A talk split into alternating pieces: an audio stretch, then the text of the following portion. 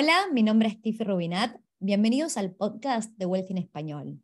Hoy tenemos como invitada a Agustina de Kilómetros Recorridos y vamos a estar hablando acerca de tres etapas con tres visas distintas en tres años en Australia, cómo es pasar de por ahí una Work and Holidays o una visa de estudiante a conseguir trabajo profesional y un camino hacia la residencia para terminar invirtiendo. Gracias por escuchar el podcast de Wealth en Español. Tengo un mensaje corto antes de que comencemos hoy. Nos encanta cuánto te ha impactado este podcast y por eso te pedimos que por favor no te lo guardes. Estamos queriendo crecer la comunidad de inversores latinos en Australia y tu reseña de cinco estrellas en la plataforma de podcast donde nos estás escuchando nos ayuda a que otras personas puedan encontrar este podcast para adquirir conocimiento y empezar a invertir. Desde Wealthy te queremos agradecer por tu apoyo. Es un honor ser parte de tu camino de inversión. Ahora sí, que comience el show.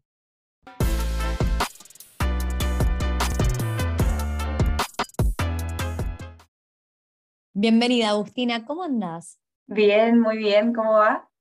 Muy bien, por suerte quiero decir que acá empezó recién a diluviar, empezamos la conversación y estoy escuchando la lluvia de fondo.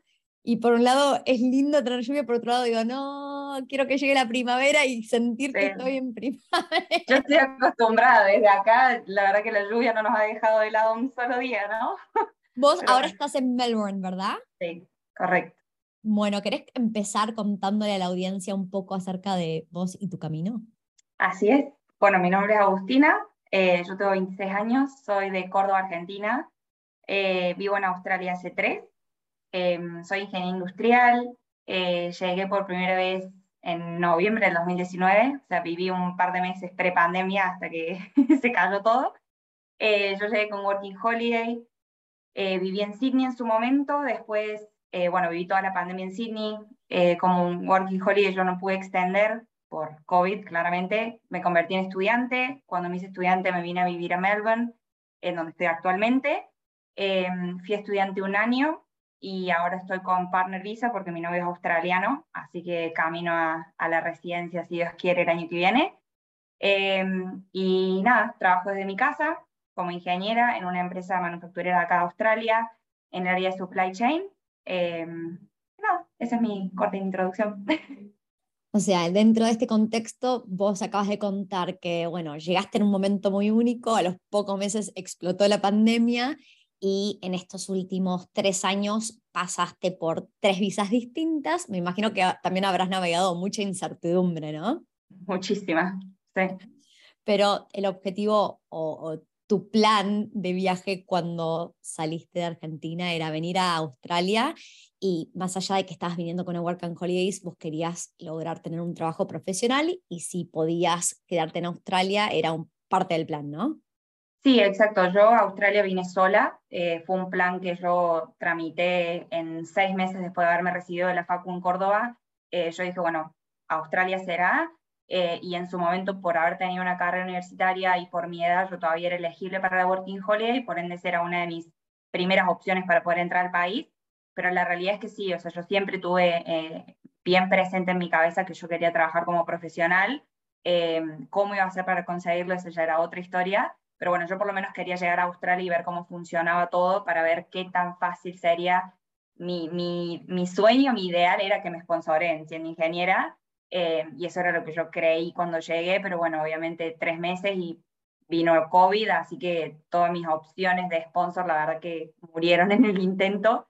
Em, y después por eso me convertí en estudiante como para poder quedarme hasta, hasta pensar un plan C de qué otras opciones podía usar para quedarme. Le buscaste la manera. ¿Y qué te atraía de Australia? ¿Ya conocías antes de venir? No, yo la verdad que no tenía ni idea de Australia y para serte completamente sincera, era un yo quería irme de Argentina, eso era lo único que yo tenía claro en mi cabeza, a un país de habla inglesa Em, yo no tengo problemas con el inglés y sí tenía como en su momento ese miedo de decir no me quiero ir a un Dinamarca o a un Finlandia, a, un país en donde no sé leer ni un cartel y admiro muchísimo a los que lo han hecho, la verdad. Em, un país de habla inglesa con Working Holiday, la verdad que nosotros no tenemos tantas opciones. Em, y por el tema del clima, obviamente Australia eh, siempre, siempre sonó bastante. Y en su momento, en el 2019, cuando yo empecé a averiguar todo, no sé por qué, pero hubo un boom de los argentinos viniéndose para Australia. Y bueno, era como muy difícil no escuchar todo eso, de todo ese ruido acerca de este país, y, ahí fui. Definitivamente el, la moda fue creciendo, yo creo que cada vez más y más, no solo de Argentina, creo que de Latinoamérica en general, ¿no? Miran a Australia como un país eh, lindo, estable. En donde puedes ganar mucho por hora, en donde está el trabajo casual, en donde puedes trabajar un par de semanas y después ahorrar y viajar. Em, todas esas costumbres y, y rumores de los que se dice de este país son ciertos y atraen muchísimo, sobre todo a los que estamos todavía del otro lado. Total, total. Y entonces vos en cierto momento y no sé cuándo arrancaste con tu canal llamado Kilómetros Recorridos para empezar a compartir tu experiencia y lo que vos me contaste es el motivo por el cual arrancaste es porque te hubiera gustado a vos tener esa información antes de venir, donde ya hay mucha información acerca de viajar recorriendo y hacer un poco más vida de backpacker, pero no tanto información acerca de cómo venir y poder lograr ese trabajo profesional, ¿verdad? Exactamente, eh, no lo podrías haber eh, descrito mejor. esa es la realidad. O yo empecé mi canal en Spotify en febrero de este año, eh, básicamente gracias al empuje de mi hermano, porque él me dijo, o sea, yo con mi personalidad, no porque soy ingeniera, pero mi personalidad en realidad yo soy muy organizada, muy detallada con, con mi vida em, y, y, eso lo vimos como un atributo positivo de que yo empezando un podcast podía explicar la situación, cómo es mi vida, cómo es la vida, digamos, el lado B de venir a vivir a Australia, em, sin eso que vos decís de la vida del backpacker, porque yo por A o por B, digamos, no la hice, eh, y qué otras alternativas hay en este país en donde también se puede vivir muy bien, en donde si tenés objetivos y sueños de trabajar como profesional lo puedes lograr, que no necesariamente tenés que vivir en el norte, que sí, yo estoy en Melbourne y hace frío, eh, pero bueno, no está tan mal, eh, también se puede vivir acá abajo. Em, y nada, otros, otros atributos que por ahí mucha gente no conoce de Australia, porque como decíamos al principio, los rumores son que cobras mucho por hora, que trabajas casual, que el surf, que el backpacking y qué sé yo. Hay otro montón de otras cosas que, que hacen este país eh, hermoso y el país que hoy yo elijo vivir. Perfecto. Y entonces, ¿cómo lograste empezar a trabajar como ingeniera? Eh, una historia muy graciosa en realidad. Yo hace un año que estoy en esta empresa y yo acá en Melbourne el año pasado, cuando todavía estábamos con lockdowns y en COVID y qué sé yo, em, yo trabajé muchos meses en un restaurante argentino que hay acá abajo. Eh, yo le digo acá abajo porque, bueno, vos estás en Sydney, pero eh, que hay acá en Melbourne, que se llama Asado. Yo trabajé con ellos muchos meses. Muy rico, eh, voy a decir que es muy rico. Lo recomiendan, sí. eh, no, buenísimo el restaurante. Yo trabajé con ellos desde febrero que llegué desde Sydney hasta noviembre que empecé en esta empresa. Eh, y nada, una noche yo estaba sirviendo ahí una mesa, súper random, tres personas, tres hombres, franceses los tres, y yo ya venía hace un tiempo a esta parte, porque yo, digamos, en lo que fue mi periodo como estudiante, hubo un par de meses donde yo puse en pausa mi búsqueda como profesional, em, porque no me daba el tiempo, digamos, para hacer todo. Y cuando la reactivé, dije, bueno, el único lugar en donde yo puedo llegar hacer algún networking es mi lugar actual de trabajo, por ende el restaurante. Entonces yo, el restaurante, la ventaja que tenía era que iban muchos, muchos grupos corporativos, mucha gente que cuando terminan su día laboral iban a comer ahí ¿Puedo comentar algo? Yo las veces que he ido a asado fue por trabajo y fui dos veces. o sea que es verdad. Eh, muchos grupos corporativos obviamente van ahí por reuniones, por eventos laborales, etcétera, y yo aprovechaba esos momentos para terminar, llevar la cuenta y decir, bueno, muchas gracias, espero que hayan disfrutado su cena, yo soy ingeniero, estoy buscando trabajo, si saben de algo, bla, bla, bla. Y este grupo, nada, eh, estas personas la verdad que re bien, súper predispuestas a ayudarme, me agregaron a LinkedIn, empecé a, como a generar mi, mi, red de conexiones con ellos, porque yo hasta ese momento no conocía casi nadie acá de Melbourne, sobre todo. Em, esta persona me puso en contacto con, con diferentes agencias de recursos humanos, diferentes personas que me podían poner en contacto con ABC, y ahí terminó una persona que conocía a alguien en la empresa donde yo estoy, eh, me organizó una entrevista y bueno, a los dos meses entré. Qué bueno. Y, y qué loco que buscaste la oportunidad dentro de lo que eran tus opciones, ¿no? Y que nunca dejaste de buscar, porque me imagino que también hay muchas personas que en situaciones similares no se las juegan a presentarse y a, decirlo, ¿no? Como estoy buscando trabajo. Así que... la verdad, o sea, si yo lo pienso, eh, la Agustina del 2018-2019 en mi vida hubiera plan, me hubiera plantado al frente de una mesa y decir, soy ingeniero y estoy buscando trabajo. O sea, nunca. Eh, pero obviamente eh, hay que readaptarse, eso hace, yo creo que el viajar solo tiene muchísimo de eso, eh, el adaptarse y te conoces a vos mismo, o sea, yo nunca me hubiera creído capaz de ponerme en esa situación y sin embargo lo hice y, gracias a eso hoy tengo el trabajo que tengo. Eh, y eso que vos dijiste, de, o sea, yo con la situación actual en la que yo me encontraba traté de sacarle el máximo provecho, o sea, yo estaba trabajando en un restaurante y yo quería trabajar como profesional. Ese era mi único lugar de networking al que yo me podía meter. De networking en donde ellos me vean de manera física, o sea, LinkedIn está buenísimo, eh, pero a mí me gusta el tacto, me gusta que me conozcan, que sepan lo que estoy dispuesta a hacer, em, y me parece que no hay mejor cosa que presentarte cara a cara con esa persona, así que es, un, es un re buen punto, yo acá voy a decir que a mí el, la situación, mucha gente me pregunta, porque ya estoy hace siete años y medio en Australia, acerca de hacer entrevistas y recomendaciones, y mm, algo que a mí se me complica muchísimo es que yo hasta ahora eh, no, no, no, no, vengo haciendo entrevistas. Sí he hecho, entre, o sea, yo tuve la suerte de que me transfirieran en la empresa que trabajaba en Argentina a Australia. Entonces hice una entrevista interna, que no es lo mismo hacer una entrevista interna dentro de una empresa que entrevistar por primera vez.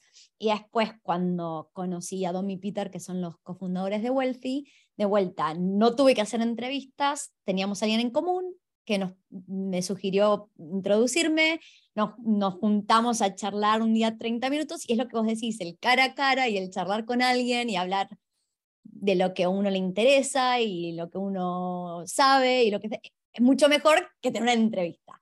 Habiendo dicho eso, más allá de que yo no entrevisté, yo sí he entrevistado a muchísimas personas. Y mm, y justo antes de arrancar esta charla estábamos teniendo una mini conversación y vos me comentabas de eh, varios mensajes que sueles dejar. El gran mensaje que, vos, que a mí me resonó cuando vos me estabas comentando, me dijiste, em, hay, muchos eh, de nosotros que emigramos y que no necesariamente eh, creemos en nosotros mismos o no sabemos vender. y si uno no cree en uno mismo, la otra persona no va a creer en vos totalmente, ¿no? Y, y es, tal cual, una de las cosas que a mí me impresionó haciendo entrevistas em, es que los australianos y la gente em, que, que, se cría en países de habla en inglés, mayormente anglosajones, em, son muy buenos vendiéndose. Obviamente, yo estoy convencida de que uno nunca puede terminar de, de, conocer a una persona y si va a ser buena en su rol o no en una entrevista, ya sea de 30 minutos o dos horas, no importa. Pero es increíble, son e-, excelentes en todo. Después empiezan a trabajar y por ahí no son demasiado buenos, ¿no?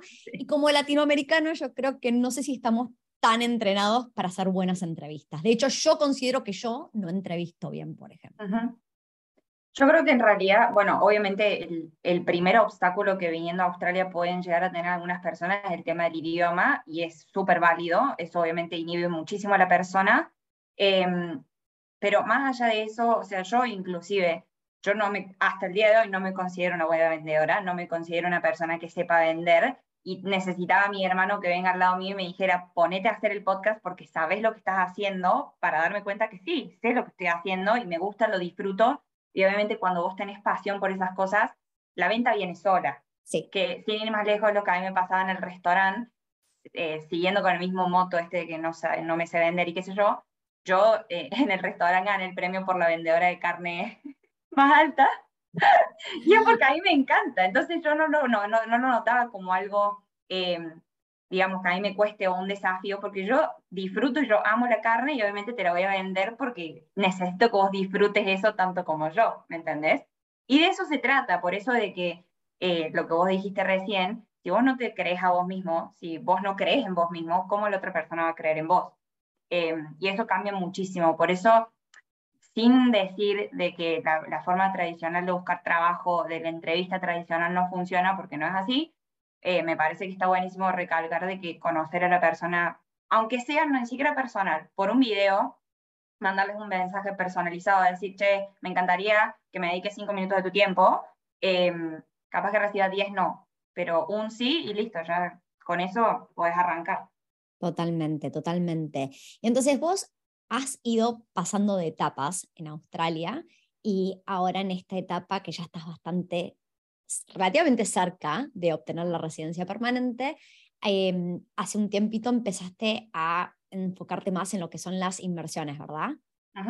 Así es. ¿Cómo, arrancaste a pensar en inversiones?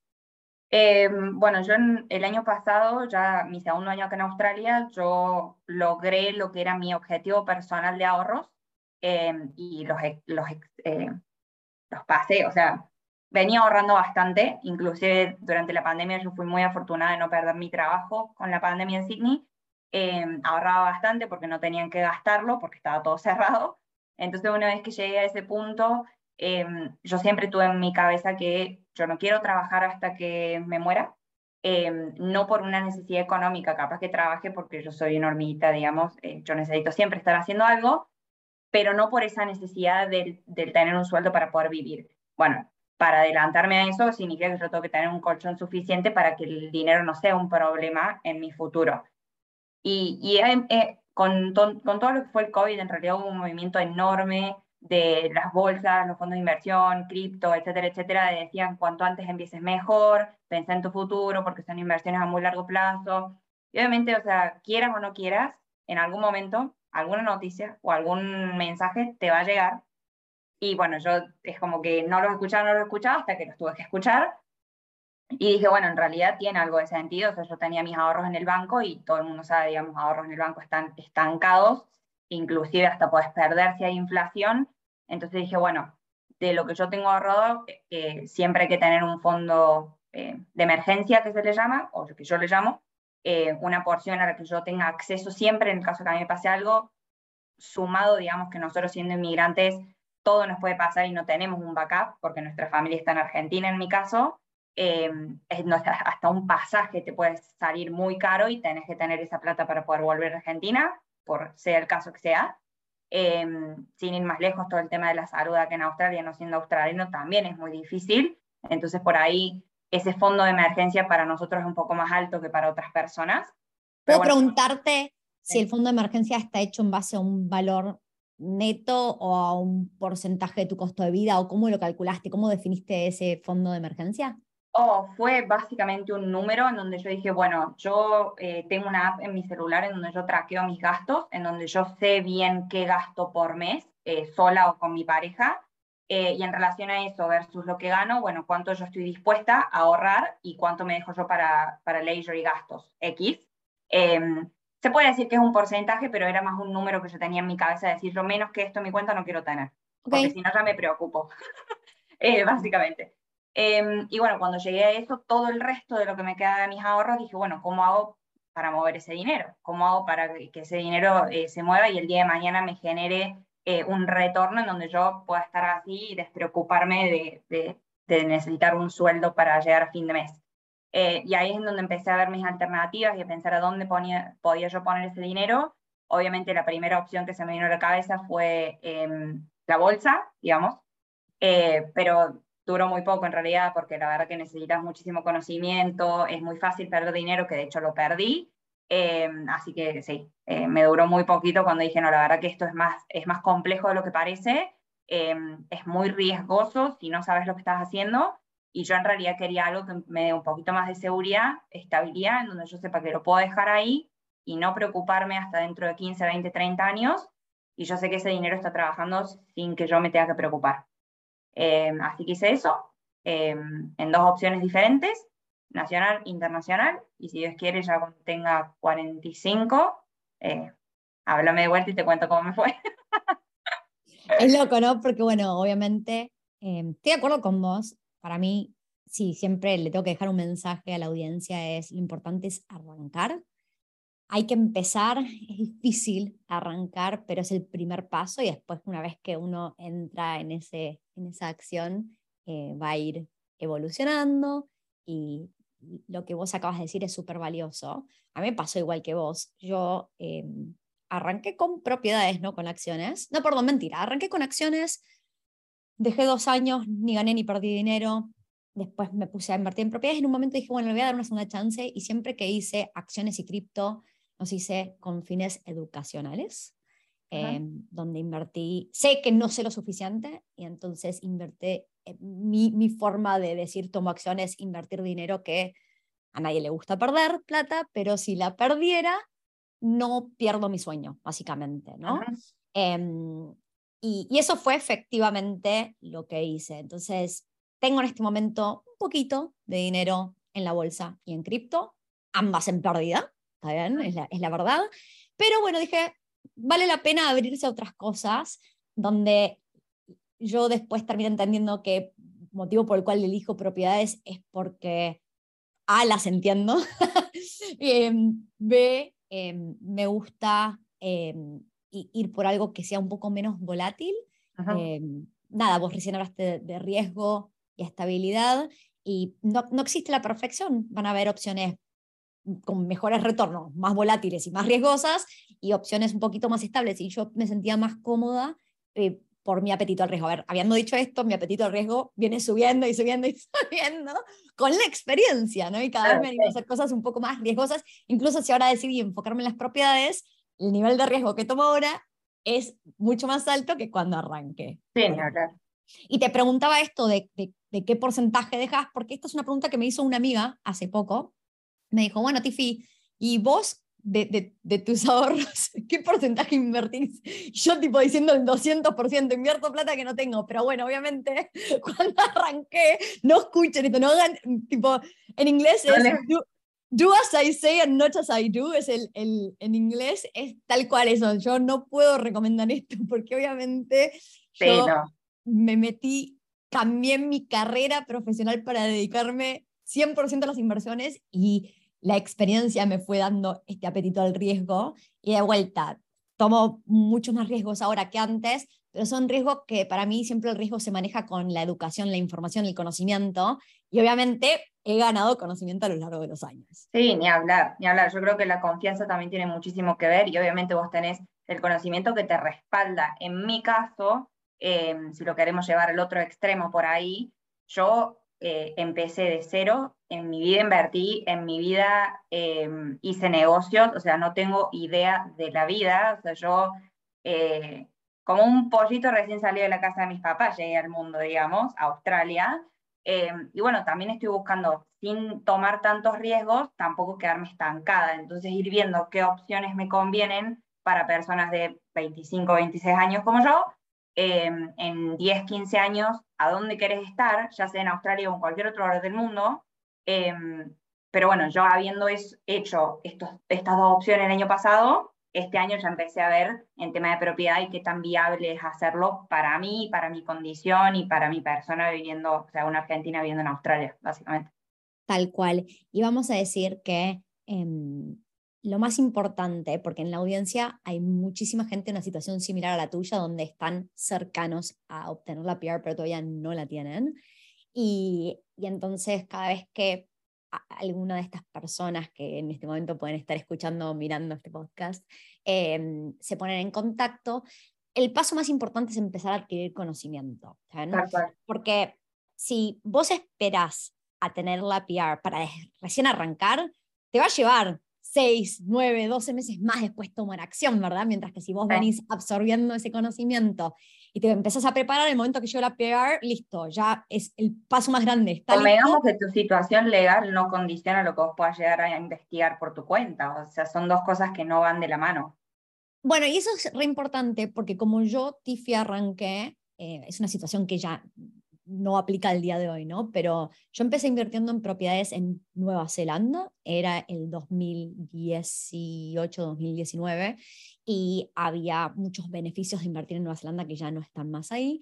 Y cuando me propuse, eh, nos propusimos con mi pareja invertir, nosotros acabábamos de obtener la residencia permanente en Australia. Y en ese momento, ese año, durante el 2018, Nueva Zelanda acababa de cambiar la ley y empezaba a restringir a los inversores extranjeros, a menos que fueras residente de Australia o Singapur. Entonces, en el momento que dije, dale, vamos a hacerlo, teníamos un viaje programado a Nueva Zelanda en ese momento para, estábamos haciendo una mentoría, habíamos pagado un curso súper caro y dos semanas antes de viajar cambió de vuelta la ley y ahora tenías que ser ciudadano en vez de residente.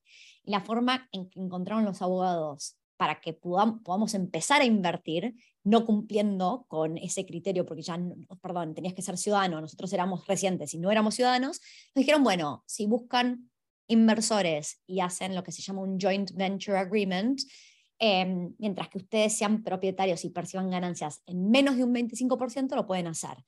Entonces, las primeras propiedades que compramos éramos propietarios en un 24%. Y hay pros y contras, no existe la perfección, pero yo, si hay algo que, de lo que me siento eh, contenta y agradecida que hice fue tomar acción y arrancar. Primero porque los aprendizajes de los primeros años son, es la curva de aprendizaje más grande, ¿no? Y si yo no hubiera hecho eso, no hubiera aprendido todo lo que aprendí, no estaría donde estoy hoy. Me di cuenta que puedo no solo hacer joint venture agreements, sino que puedo también hacer raising of capital. Y son todas cosas que por salirme de mi zona de confort logré hacer. Y en esos primeros dos años que nosotros no éramos ciudadanos y logramos entrar al mercado, tuvimos la suerte de que las propiedades que compramos, compramos en los primeros tres meses tres casas, y esas tres casas más que doblaron en valor en dos años. A ver, ni yo ni nadie lo podría haber predecido. No puedo pensar que me va a volver a pasar nunca en el futuro. Fue algo muy loco y muy único en la historia, pero si no hubiera arrancado, no me hubiera sucedido tampoco, ¿no? Entonces, cuando uno lee estos libros más motivacionales y es en vez de decir no puedo, es el cómo puedo, yo, bueno, ¿cómo podemos? ¿Cómo podemos? Hicimos una lista, fuimos, pusimos ofertas en ese momento y hasta que no nos aceptaron una oferta ni siquiera empezamos a buscar a los inversores. Fuimos con algo concreto a los inversores y de repente se empezaron a dar las cosas, hubo montones de partes difíciles de navegar, ¿no? No, no, piensen que todo fue color de rosas, pero si no hubiéramos arrancado, no, probablemente no estaría donde estoy hoy, en este momento. ¿no? Entonces, hay que arrancar y dar el primer paso. Así que vos empezaste, invertiste primero de largo plazo para arrancar, años en el mercado, estoy súper de acuerdo. Ahora estás pensando en propiedades y en este momento, ¿puedes compartir un, poco de tu situación actual y qué estás considerando con el tema de inversión en propiedades? Sí, em, bueno, obviamente, como ya saben, yo todavía no soy residente australiana.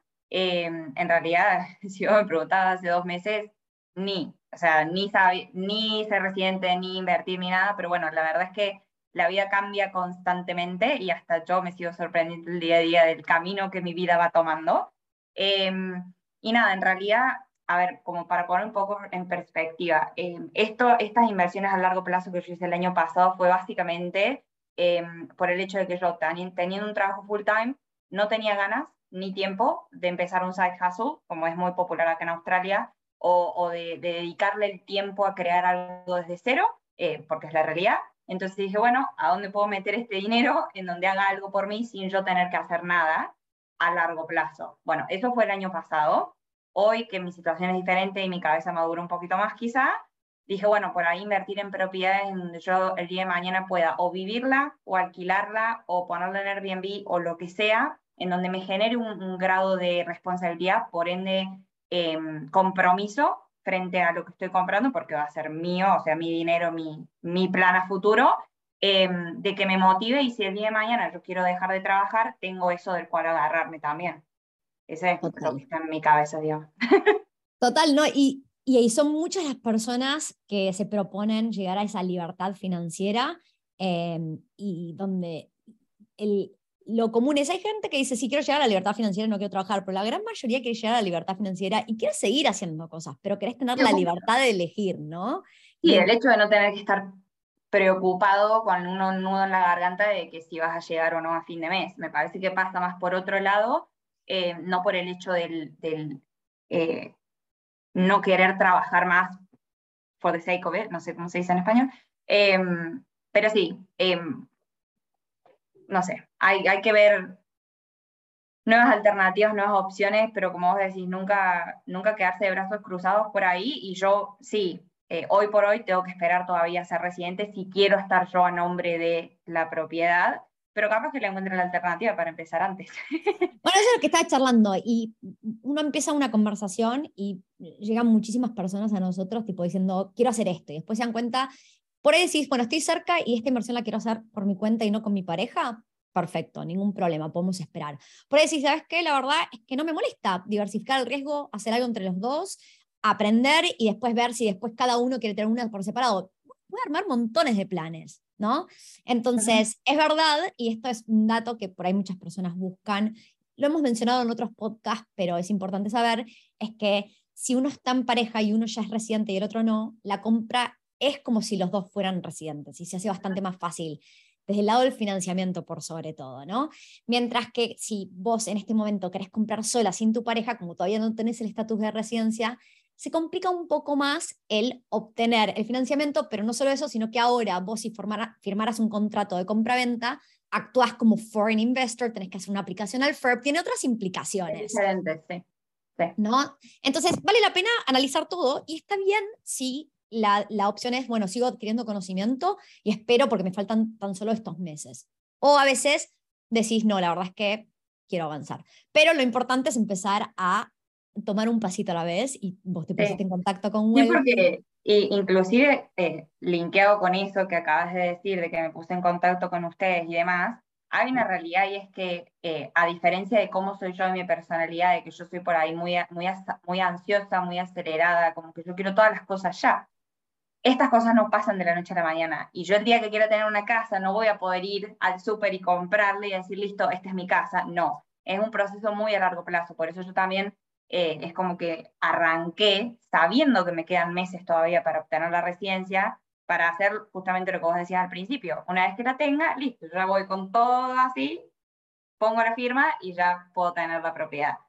Em, Exactamente. porque cuando la quiera tener, eh, me voy a dar cuenta que me van a faltar un par de meses y cosas por hacer. ese es un gran punto.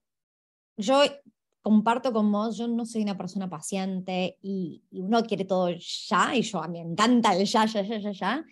Y nos guste o no, hay cosas en la vida que solo es cuestión de tiempo, ¿no?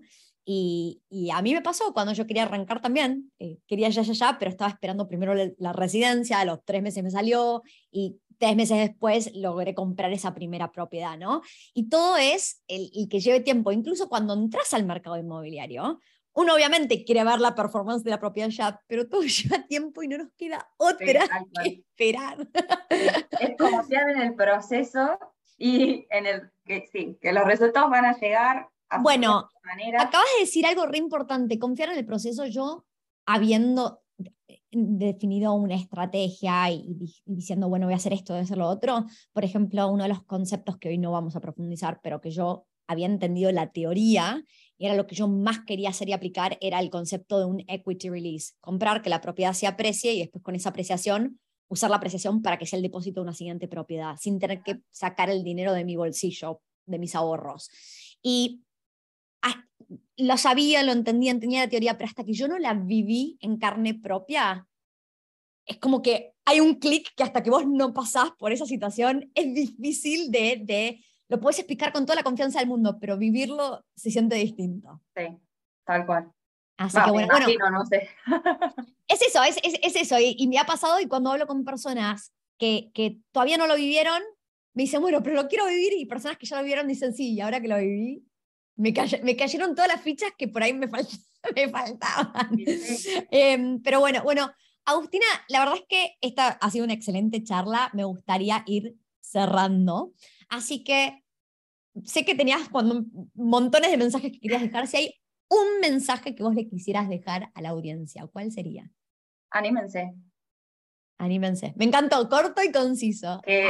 aplíquenlo a lo que quieran, pero anímense. Buenísimo, me encantó el mensaje. Y para cerrar, a la mayoría de, eh, cuando no me olvido, a la mayoría de las personas que entrevisto en el podcast, les pregunto qué significa la palabra riqueza en inglés wealth. Wealth, eh, para mí, eh, wealth para mí em, es estar tranquila con mi vida en todos los aspectos. no tener que preocuparme por mi salud, por mi, mi familia, por mi felicidad, obviamente la parte monetaria siempre viene en el paquete, porque si no, no vivimos, no vivimos del aire nosotros claramente, eh, pero es eso, es estar tranquila. Eso es significa para mí. Me encantó. Bueno, muchísimas gracias por compartir tu historia y si este podcast sigue existiendo en 20 años, quiero saber cómo fue la performance de, los fondos que invertiste. Lo para dentro de 20 años un recordatorio ahí. Exactamente. Bueno, te mando un saludo y hasta la próxima. Gracias por tenerme, Tiffy.